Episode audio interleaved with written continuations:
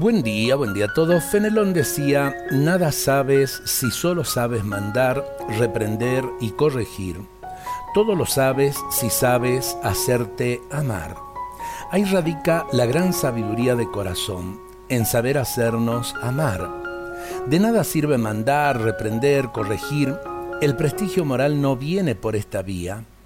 El prestigio moral lo posee la persona que sabe ganarse el amor de los demás con su estilo de actuar humilde, cordial y sincero. Y para lograr hacernos querer, debemos ponérselo fácil a los demás mediante una conducta que les ayude, aunque para nosotros resulte sacrificada y abnegada. Saber hacernos amar no es un camino color de rosa, exige desprendimiento, luego este es recompensado con una gran felicidad interior, la felicidad de quien sabe que es mejor dar que recibir. De verdad es sabio quien sabe hacerse amar mediante su autodonación y sacrificio. Quien solo sabe mandar, reprender, corregir, por el contrario, nada sabe y además se hace antipático porque su conducta no es capaz de despertar amor.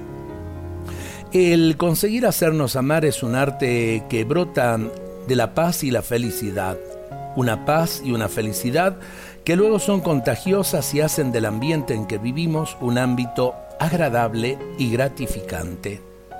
Bueno, pensar esto que acabamos de escuchar y vivirlo.